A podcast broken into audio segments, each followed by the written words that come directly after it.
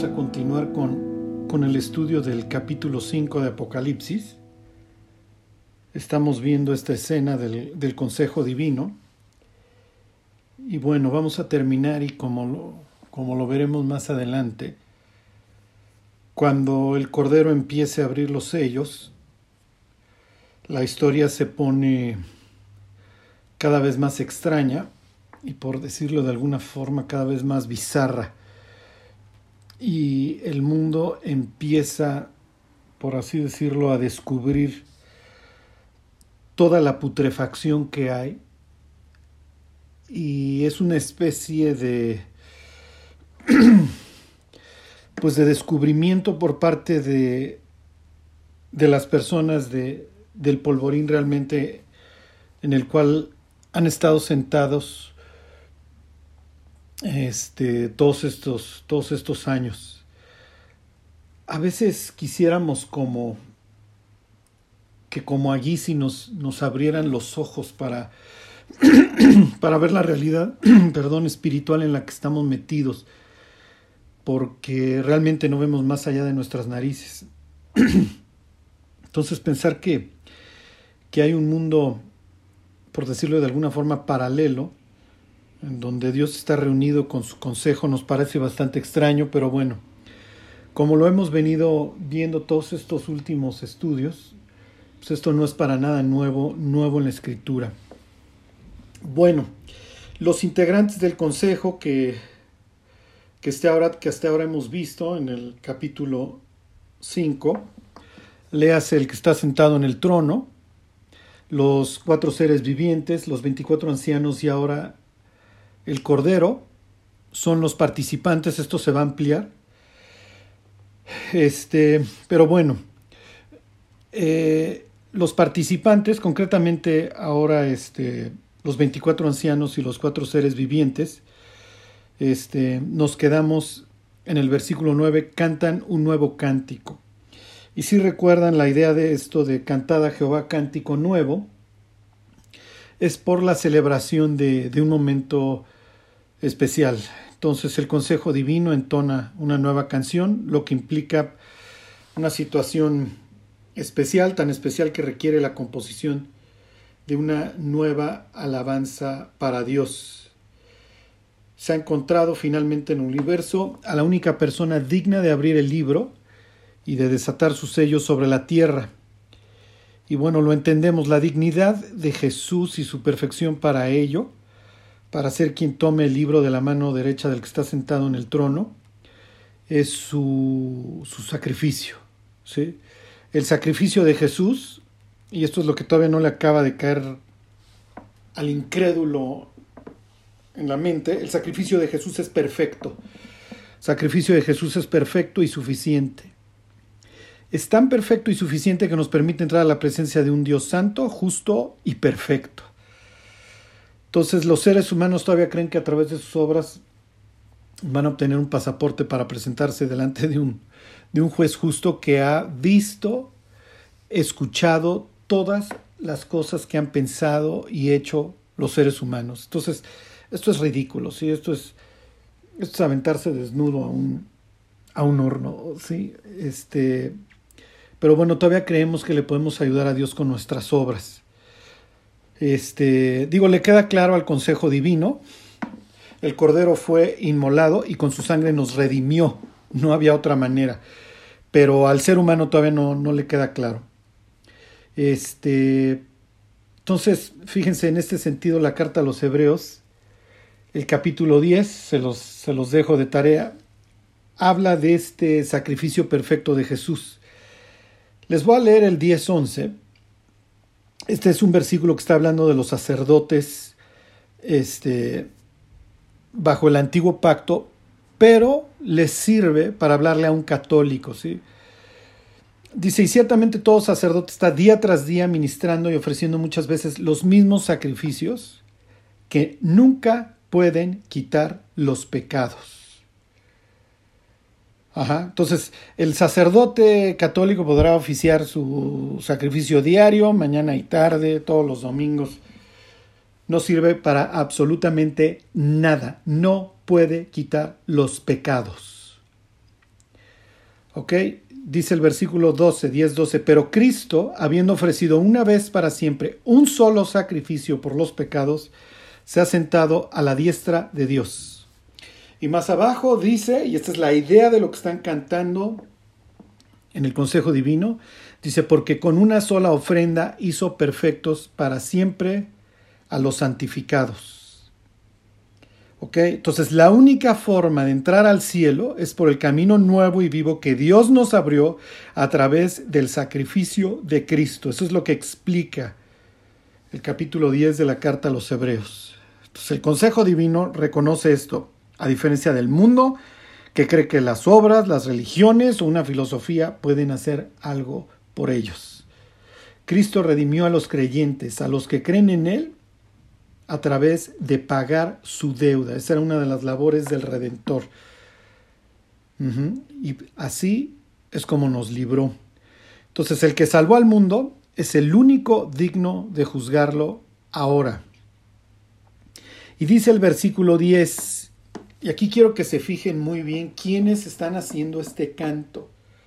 Y nos has hecho para nuestro Dios reyes y sacerdotes y reinaremos sobre la tierra. Ok, les voy a leer nuevamente este, desde el versículo 8.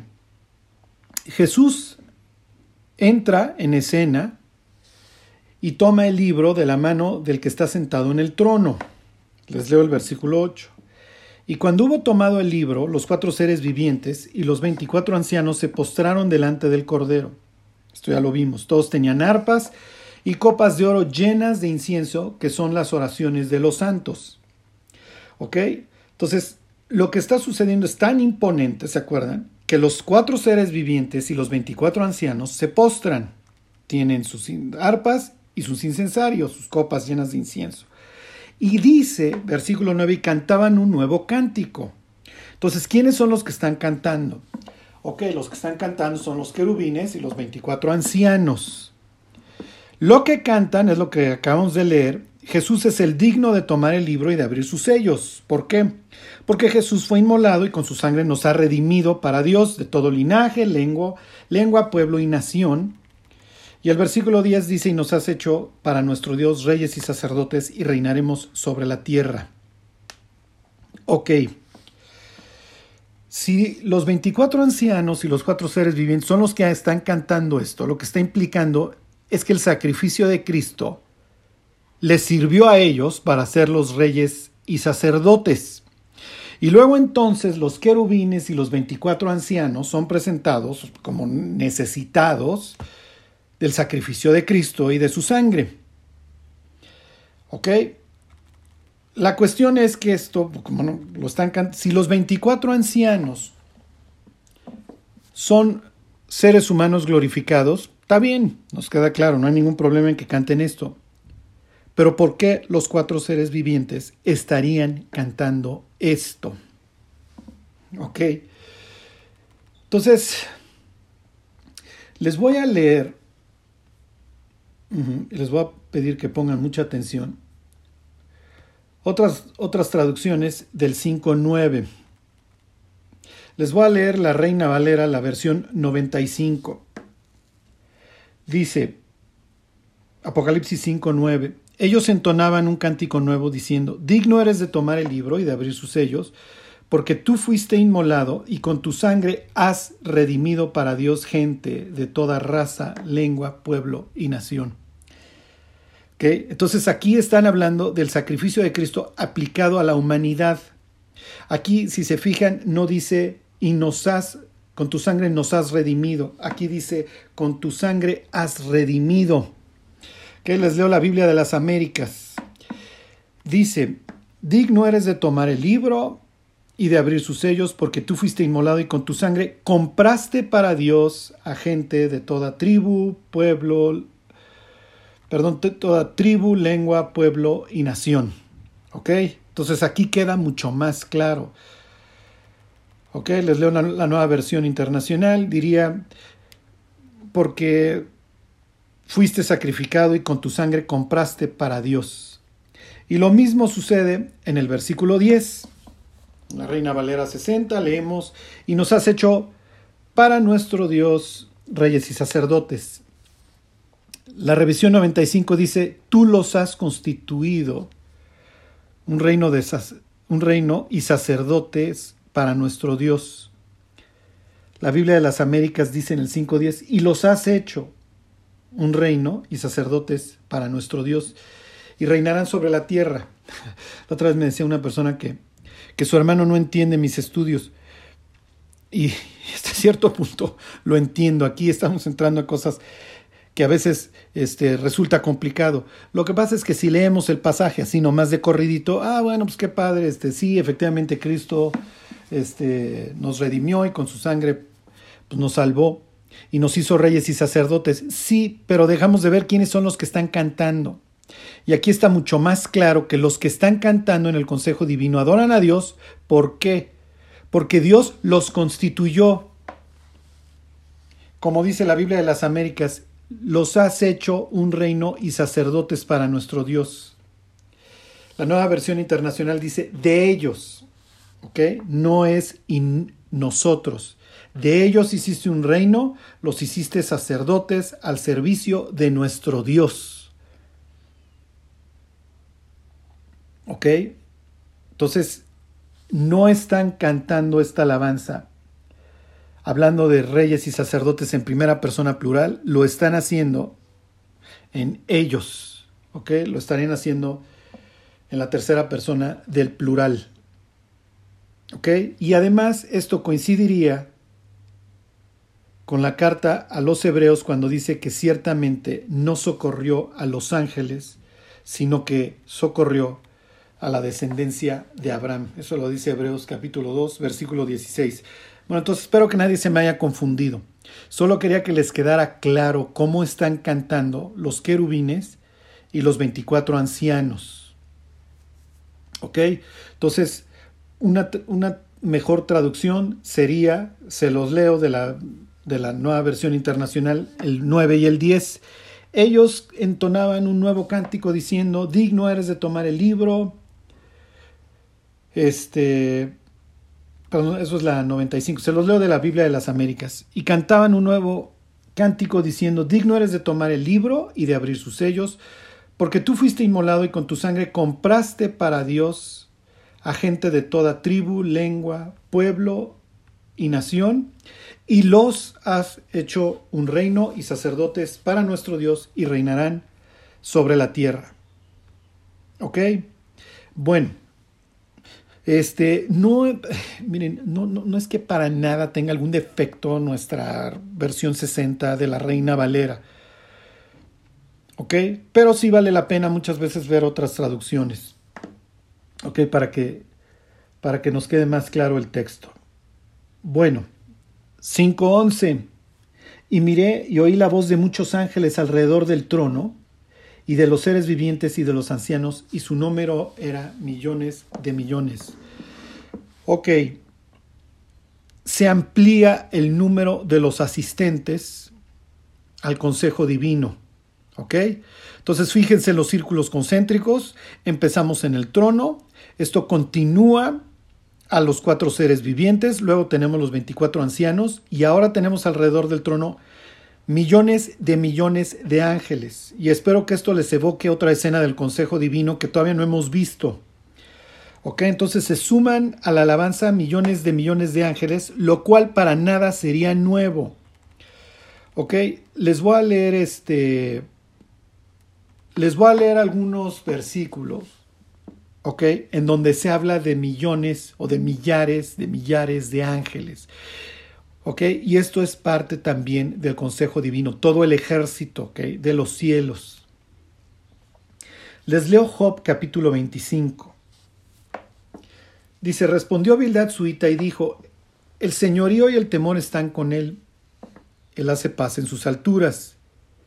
¿Tienen sus ejércitos número? ¿Sobre quién no está su luz? ¿Ok? Entonces Bildad está hablando de que son millones, ¿ok? Es incalculable el número de los ejércitos de Dios. Fíjense, cuando se entrega la ley, ¿ok? Deuteronomio 33, 2 está hablando del contexto cuando se entregó la ley. Y dice, él dijo, Jehová vino de Sinaí, de Seir los alumbró, resplandeció desde el monte Parán, avanzó entre diez millares de santos con la ley de fuego a su mano derecha. Ok, les leo Hebreos 12:22. Vosotros en cambio os habéis acercado al monte de Sión, a la ciudad del Dios vivo, Jerusalén la celestial, a la compañía de muchos millares de ángeles. ¿Ok? Dios vive en un monte. ¿Ok? Ahí es donde viven los dioses. Así lo veían los antiguos. Dios vive en el monte de Sión. Este, ¿Dónde viven los dioses griegos? ¿Ok? Viven en el monte del Olimpo, donde se reúne el Baal, la Cera y todo su consejo. ¿Ok? En el monte del norte, en el monte Zafón eh, cómo ve Enoch, a dónde descienden los ángeles, ¿ok? Al monte Hermón. Esta es, esta es su cosmovisión, ¿ok? Entonces, la Biblia dice aquí que nos acercamos al monte de Sión, a la ciudad del Dios vivo, ¿ok? A la compañía de muchos millares de ángeles. Entonces, en la mentalidad de Juan no sería para nada extraño entender que si llegas al monte de Dios, donde vive Él y donde está su consejo, bueno, pues te vas a encontrar a, millones de ángeles. Cuando Cristo venga, ¿ok? En el Apocalipsis 19 tenemos que Jesús es seguido por sus ejércitos celestiales, vestidos de lino finísimo y blanco y limpio. ¿Y qué es lo que dice Judas? Dice Judas 14. De estos también profetizó Enoc, séptimo desde Adán, diciendo, vino el Señor con sus santas decenas de millares. ¿Ok? Entonces ahí tienen ustedes al, consejo divino y la alabanza a Dios todavía se va a ampliar más. ¿Ok? ¿Por qué? Porque Dios está avanzando sus planes. ¿Ok? Está teniendo lugar una etapa ¿ok? Dios está avanzando peldaños, por así decirlo, en sus planes y esto provoca la adoración por parte de su consejo. ¿Ok? Ahorita vemos otra escena en donde se presenta el consejo divino, otra vez rodeado de ángeles. Por el momento lo que vemos es una alabanza. ¿Se acuerdan de la palabra doxología? Eso lo veíamos en los primeros estudios de, Apocalipsis cuando veíamos el capítulo 1. ¿Ok? Entonces, este, doxo, eh, fama, logos, palabra, ¿ok? Bueno, y finalmente vemos aquí cómo se suma toda la creación a la alabanza. Le sigo leyendo, ¿ok? Entonces ya se sumaron los ángeles y dicen que decían a gran voz, el cordero que fue inmolado es digno de tomar el poder, las riquezas, la sabiduría, la fortaleza, la honra, la gloria y la alabanza. ¿Ok? Entonces aquí tenemos esta adoración ¿A quiénes? ¿Ok? En este caso, al Cordero. ¿Ok? Y se le hace digno de tomar todo. ¿Ok? Este es el Hijo del Hombre. Y ahorita, ahorita que veamos Daniel 7, les van a caer muchos veintes. ¿Ok? Piensen en Capernaum cuando, cuando descuelgan al paralítico y Jesús le dice, Hijo, tus pecados te son perdonados. Entonces los fariseos dicen, ¿quién puede perdonar pecados sino solo Dios? Y Jesús dice, soy el Hijo del Hombre, para que sepáis que el Hijo del Hombre, y el Hijo del Hombre es una referencia al Mesías en el capítulo 7 a quien se le da todo el dominio. Entonces aquí tendríamos nuevamente una escena similar en donde al Hijo del Hombre, al Mesías, a Jesús, se le atribuye todo esto. ¿Qué se le atribuye?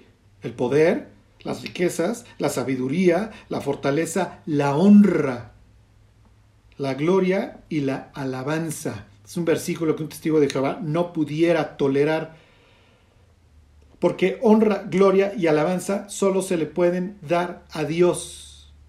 Y lo dice el propio Apocalipsis. Dos veces en el Apocalipsis, Juan recibe tales revelaciones. Ajá, y tales cosas que le muestran los ángeles, que lo quiere adorar y las dos veces le dice el ángel que no. ¿Ok? Que adore a Dios. Bueno, entonces, esto es, es increíble que a estas alturas del partido haya gente que, que, que, rehúse creer en la divinidad de Cristo, que no vea a Jesús como Dios. Esto es ridículo. ¿Por qué hay personas que no creen que Jesús sea Dios? Por una simple y sencilla razón, porque no leen la Biblia, porque no tienen la más remota idea. Ok, entonces llegan, tocan el timbre los testigos de Jehová, le muestran al pobre incrédulo que en su vida ha leído la Biblia ciertos versículos, ya ves cómo, cómo es el ángel, ya ves cómo es un ángel, le muestran ahí Juan 1.1 alteradón, ¿sí? Y entonces las personas ni las manos meten. Miren, les leo nada más rapidísimo algunos versículos. Este, está Juan 9, ¿se acuerdan del ciego? Dice Juan 9:35. Oyó Jesús que le habían expulsado al ciego, ya nos lo largaron de la sinagoga y de la comunidad. Y hallándole le dijo, ¿crees tú en el Hijo de Dios? Respondió él y dijo, ¿quién es Señor para que crea en él? Y acuérdense que el Salmo 2 decía que si no adorabas al Hijo de Dios, de repente se le inflamaba la ira. Entonces más te vale adorar al Hijo de Dios. Le dijo Jesús, pues le has visto. Sí, o sea, es el que te abrió los ojos, en pocas palabras. Y el que habla contigo, Él es. Y él dijo, creo Señor, y le adoró. Ok, entonces casaría perfectamente, pudieron haber invitado al ciego a esta sesión del Consejo Divino y no hubiera tenido ningún problema en decir que, que al Cordero le debe de ser dada honra. Ok, fíjense, vienen los extranjeros, le queda más claro a los extranjeros que a los propios judíos. Mateo 2.11 dice, al entrar en la casa vieron al niño con María su madre y postrándose, lo adoraron. Adorando a un niño de dos años, esto es ridículo, a menos de que el niño sea Dios o estos sean unos idólatras. Mateo 28, 9. Jesús les salió al encuentro diciendo salve y ellas acercándose abrazaron sus pies y lo adoraron. ¿Se acuerdan de Tomás el incrédulo? A ver, Tomás, mete tu mano en la herida. ¿Y qué contesta Tomás? Mi Señor y mi Dios. ¿Ok? Entonces, nuevamente aquí Juan está haciendo énfasis en esta idea casada que tiene él en sus cartas, en su evangelio y obviamente en la revelación de Jesucristo de que Jesús es Dios. Y por si alguna duda queda, lo que está implicando aquí es que subió al cielo, a donde lo invitaron, ¿se acuerdan? Así arranca esta parte, el capítulo 4. Y viendo al cielo, se da cuenta que la corte celestial tiene bien declarar que la honra, la gloria y el poder son de Jesús. Bueno, por si había alguna duda, toda la creación se va a unir en este himno. Apocalipsis 5:13. Y a todo lo creado, ya para acabar pronto, todo lo que respira, alabe a Jehová. Y a todo lo creado que está en el cielo, y sobre la tierra, y debajo de la tierra, y en el mar. Espero que hayan visto algo distinto a, a lo de la semana pasada en cuanto a cosmovisión. Ahorita se los aclaro. Y a todas las cosas que en ellos hay, oí decir al que está sentado en el trono y al Cordero, sea la alabanza, la honra, la gloria y el poder por los siglos de los siglos. ¿Ok? Entonces, la semana pasada, viendo este capítulo 5, Juan está llorando porque el, el, proyecto de Dios no, no va a continuar porque, porque no hay nadie digno de abrir el libro y de desatar sus sellos, y lo anduvieron buscando por todos lados. ¿Ok? Fíjense, les voy a leer Apocalipsis 5.3. Y ninguno, ni en el cielo, ni en la tierra, ni debajo de la tierra, podía abrir el libro, ni aun mirarlo. Entonces espero que se hayan dado cuenta de la diferencia entre el 3 y el 13. Aquí tenemos el cielo, la tierra, debajo de la tierra y el mar. ¿Ok? Aquí nos da ya una total y perfecta forma de cómo veían el mundo, de la cosmovisión bíblica. ¿Ok? Fíjense, les leo el libro de Job. Dice, ¿descubrirás tú los secretos de Dios? ¿Llegarás tú a la perfección del Todopoderoso? Y aquí tenemos nuevamente esta división cuatripartita del, del mundo, ¿ok? Es más alta que los cielos, que harás. Es más profunda que el Seol, como la conocerás. Su dimensión es más extensa que la tierra y más ancha que el mar. ¿Ok? Entonces tenemos el cielo, la tierra. El Seol le hace debajo de la tierra y el mar. ¿Ok? Y en este caso, todo lo creado que está en estos cuatro sitios, todas las cosas que en ellos hay, se suman a la alabanza. ¿Ok? ¿Por qué? Porque recordemos que toda la creación fue sujeta a vanidad y toda la creación sufre a raíz del pecado. ¿Ok? Y entonces, ¿qué es lo que dice Pablo? Que la misma creación será libertada, ¿ok? A la libertad gloriosa de los hijos de Dios. ¿Ok? Entonces, por eso es que vemos a toda la creación que se suma. Bueno, versículo 14, ahí acabamos el capítulo 5. Los cuatro seres vivientes decían amén. Y los veinticuatro ancianos se postraron sobre sus rostros y adoraron al que vive por los siglos de los siglos. Bueno, pues antes de que se desaten los juicios en la tierra, y les digo esto se va a poner bastante bizarro, digo, desde que, desde que veamos al jinete del caballo blanco, Toda la historia se empieza a tornar bastante extraña, en donde la ficción será ampliamente superada por la realidad. Pero bueno, antes de que se desaten los juicios, quiero que veamos una escena prácticamente igual en el libro de Daniel. Y esta escena la dejé hasta el final para que entendamos con más claridad por qué los, por qué, el porqué de los juicios que siguen. ¿Ok? Lo que quiero es de alguna manera darles una cosmovisión bíblica del mundo y hacia dónde se dirige. Porque nosotros estamos al 2 para las 12 además. Entonces, y miren, tenemos ideas muy, muy equivocadas del mundo. No lo vemos con los lentes de Dios. Esperamos muchísimo del mundo y le tenemos muchísima fe. Miren, para empezar, le creemos a los medios de comunicación, le creemos a los políticos, ¿Le creemos a los libros de la historia oficial? O sea, ¿realmente le vemos vida al mundo? Si una vez preguntamos, Señor, ¿sabes cómo detectar si un político está mintiendo? Si no lo saben, este es el tip. Sus labios se están moviendo. ¿Ok? es, así detectas si un político está mintiendo. La única excepción a esa regla es cuando está comiendo. En cuyo caso está pensando en la siguiente mentira que va a decir. ¿Ok? El, el mundo está totalmente muerto y matando. Es increíble que, que ahí están las personas comprando las biografías de los políticos. Ajá. Políticos que se han dedicado a traficar con lo que quieras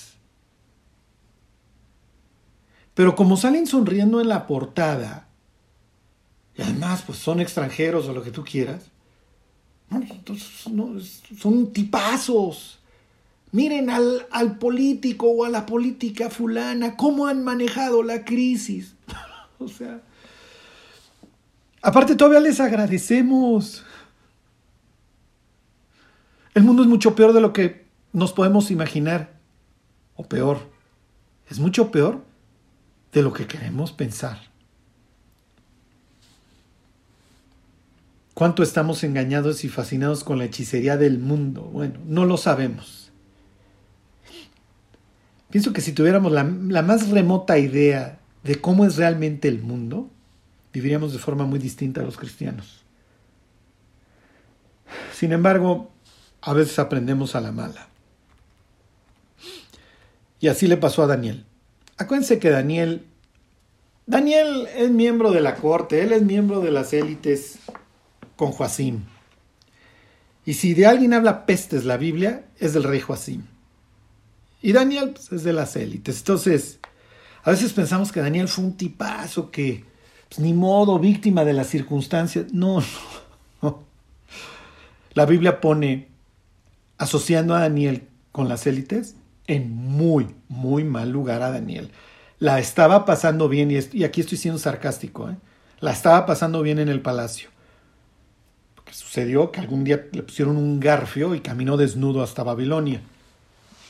Y entonces aprendió realmente cómo es el mundo.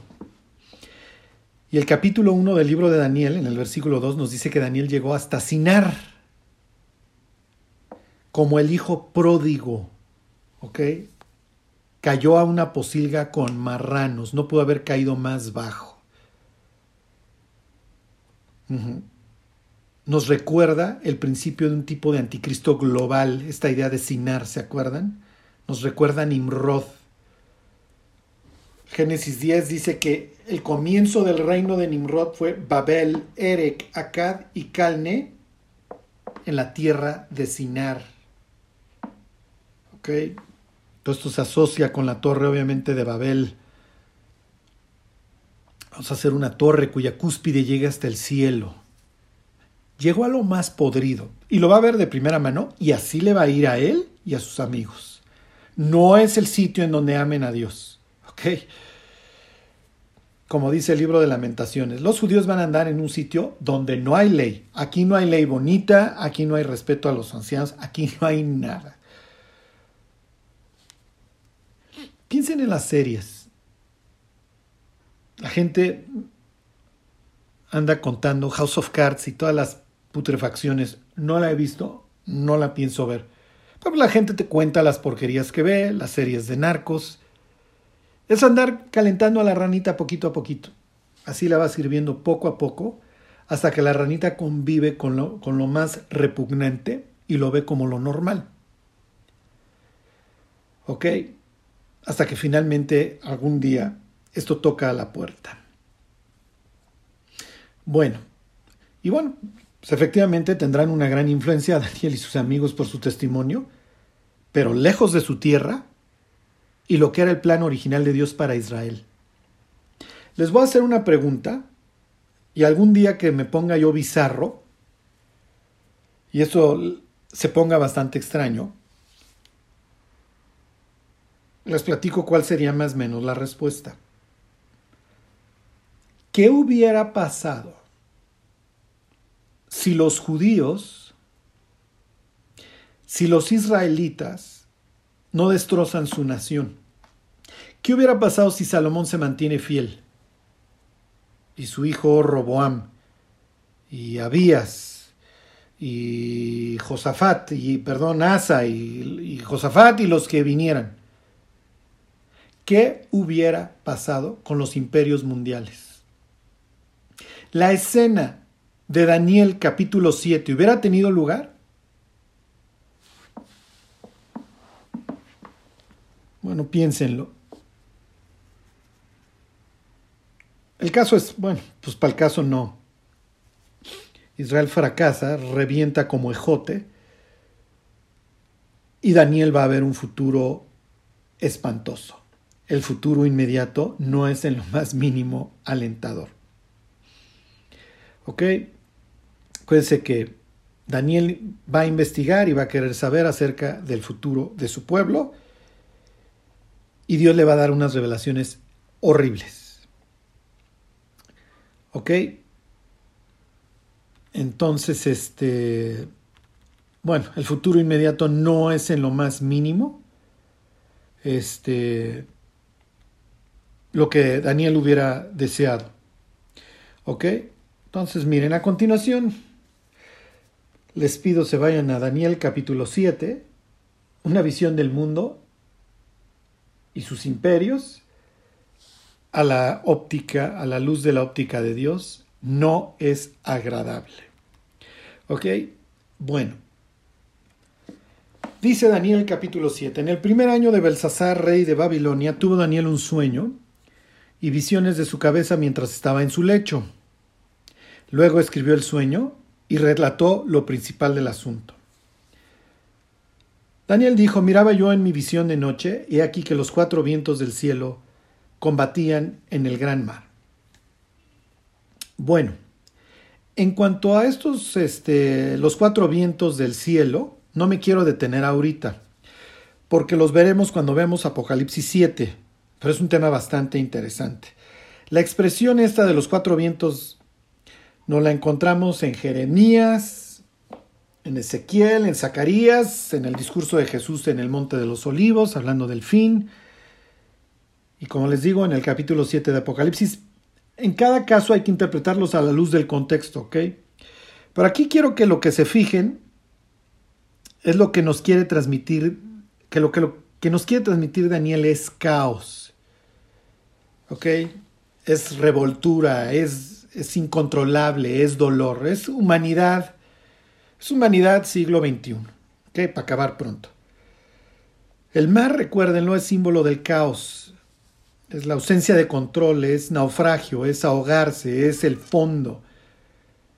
Piensen en Jonás, que desciende a las profundidades del Seol. Piensen en Isaías, que dice que los impíos son como, como el mar en tempestad, que nada más no puede estarse quieto. Piensen en Apocalipsis 21, y ya no había mar. ¿Por qué no hay mar? Porque hay ausencia de caos en el futuro controlado por Dios. El Salmo 104, ahí está el Leviatán, está el dragón. ¿Ok? En este caso los cuatro vientos luchan ahí, en medio de este sitio incontrolable. Para los babilonios, esto sería señal de que se está revolviendo el mar para que surja un monstruo. ¿Ok? En sus mitologías así lo hubieran visto en la antigüedad. ¿Ok? Vamos a picar el mar, por decirlo de alguna manera. Vamos a revolverlo para que salga un monstruo y nos peleamos con él. En, su historia va a salir Tiamnat, que va a luchar con un dios babilonio, con Marduk. Y eso es lo, que precisamente está sucediendo en esta historia. Los cuatro vientos están luchando, que están revolviendo, por así decirlo. El mar. ¿Ok? ¿Y qué es lo que va a salir del mar? Ahorita lo vemos. Pero así se ve el mundo, un sitio incontrolable. ¿Ok? Entonces eso es lo que sucede precisamente en esta historia y en la historia que nos tocó vivir. Les hago una pregunta. El 31 de diciembre del 2019, ¿dónde lo pasaron? ¿Dónde lo pasaste? ¿Cuáles eran sus expectativas para el 2020? ¿Pensaban estar viviendo en medio del caos que estamos viviendo? Porque el planeta cambió en cuestión de 15 días, ¿eh? En serio, lo, lo estábamos pensando en diciembre, en enero, en febrero, pensábamos que íbamos a estar viviendo lo que hoy vivimos. O sea, tenemos expectativas muy equivocadas del mundo. Cuando nos damos cuenta de que el plan satánico se echa a andar y caemos en la triste realidad, pues efectivamente cuando esto se echa a andar. ¿Ok? Entonces aquí pues, tenemos la visión de Daniel, los cuatro vientos luchan y por así decirlo, revuelven el mar y Dios nos va a mostrar dónde estamos viviendo y quién nos está gobernando. ¿Ok? Daniel 7.3 y cuatro bestias grandes, diferentes la una de la otra, subían del mar. Diferentes, digo eso, nos queda claro y nos tocó vivir en una bastante moderna que la bestia que hoy nos gobierna tiene tecnología, ya, ya nos puede espiar, ya escucha todo lo que decimos. ¿Ok? Más lo que se acumule esta semana en cuanto a control, ¿ok? Y además, miren, ¿qué, qué cosa, qué otra cosa podía salir de ese mar revuelto? ¿Ok?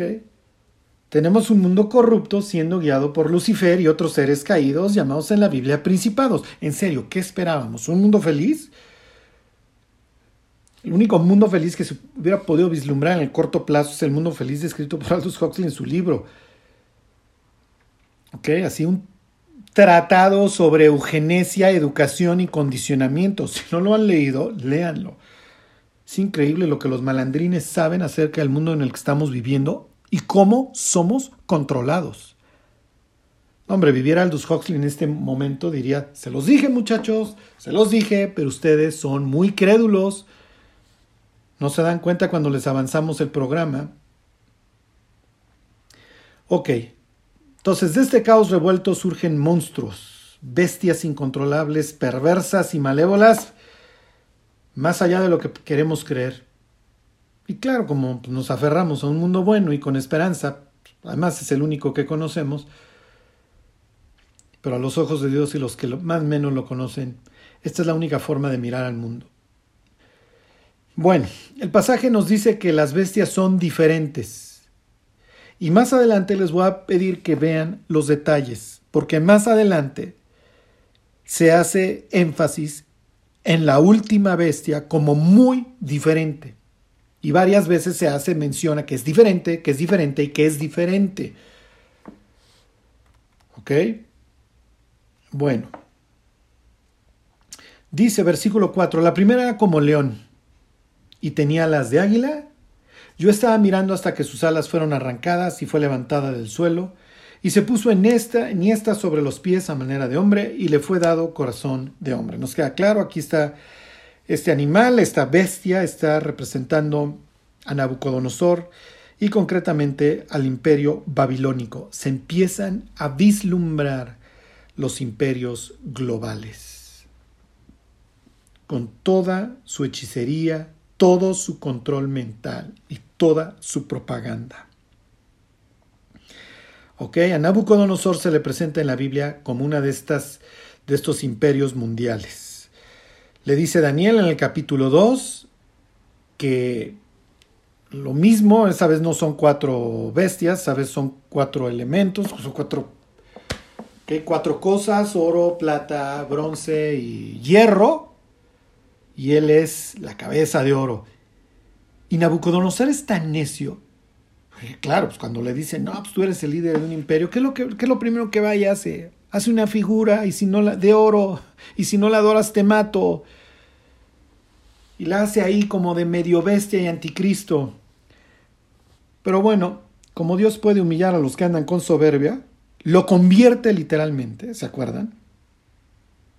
No, no literalmente, pero lo, lo, lo le priva de razón y lo deja hecho una bestia, hecho un animal durante un tiempo hasta que éste reconoce que el imperio es del Altísimo. ¿Ok? Pero bueno, esta es la soberbia humana. ¿Ok?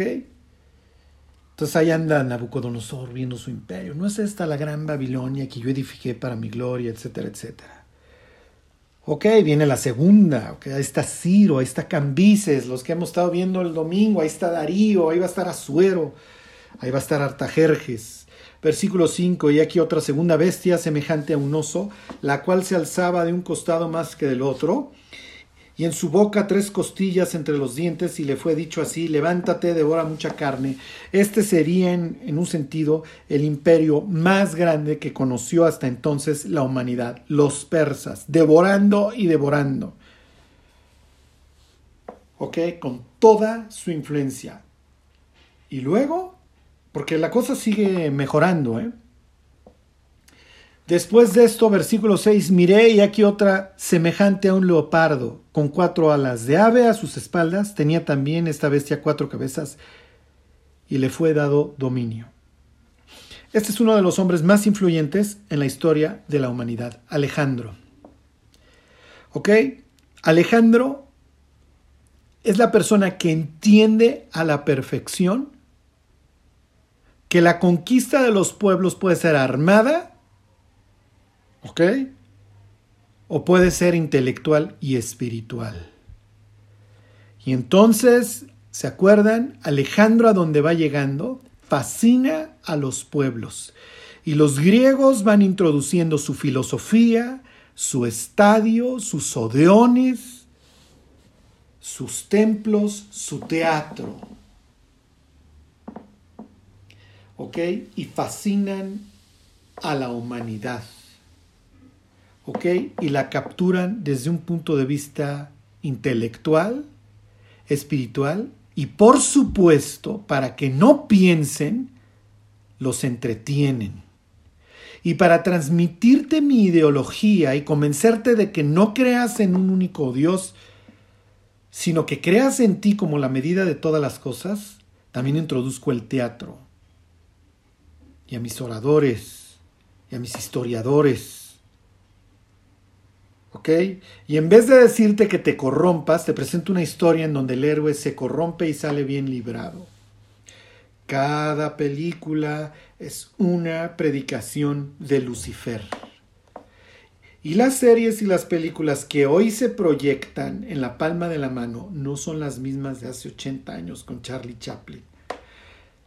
No quiere decir que aquellas no fueran tan perversas, porque la idea era poco a poco ir subiendo la temperatura y llevaban una trayectoria perversa. Mi bella genio de hace unos 3, 4 años salía en el, si se acuerdan, en el billboard en medio de un pentagrama, de una estrella invertida de cinco picos con sus velas y todo negro y rojo. No era la mi bella genio de los 70s o de los 80s, que meneaba las narices en una forma inocente, pero la idea es exactamente la misma y el productor, por así decirlo en sentido espiritual, el que está detrás es el mismo. Es la misma perversión. ¿Ok? Y cuando eventualmente la violación a los niños se regularice en muchos países y esto se vea como algo normal, será la misma criatura las que hace 50 años iba poniendo cuentos de brujas y de hadas e invitaba a los niños a un mundo de tinieblas, tenebroso, oscuro. Es lo mismo. Lo único que varía es en qué punto te hallas dentro de esa misma trayectoria infernal. Resucita a tu abuela y tráela a que vea lo que hoy se está viviendo. A una humanidad implacable.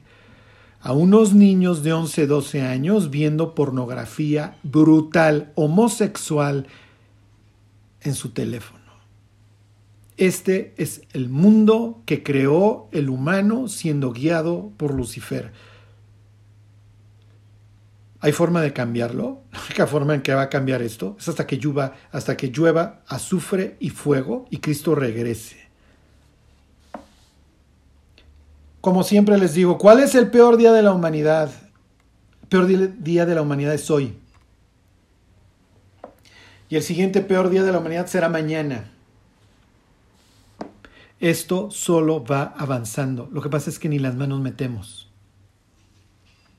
El mundo es mucho más tétrico, mucho más corrupto, mucho más violento de lo que nos gusta creer. Y acuérdense, ¿por qué no lo vemos así? Porque nos gusta pensar que somos buenos.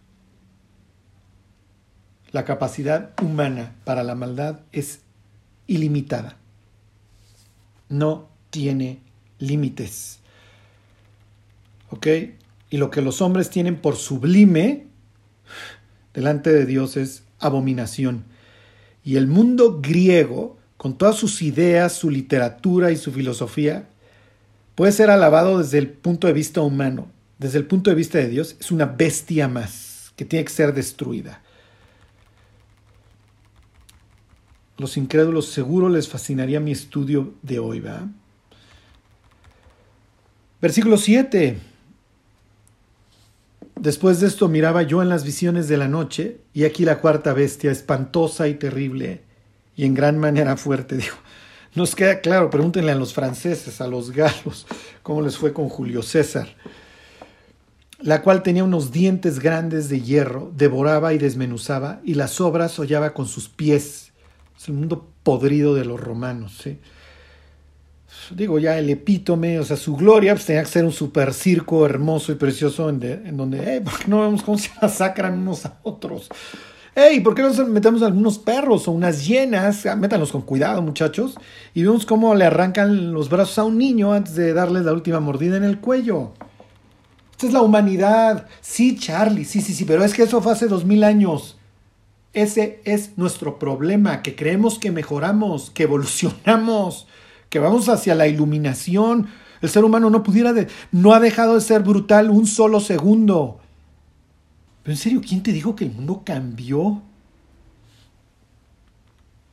sea, ¿de dónde sacamos los cristianos y los incrédulos que el mundo ha mejorado?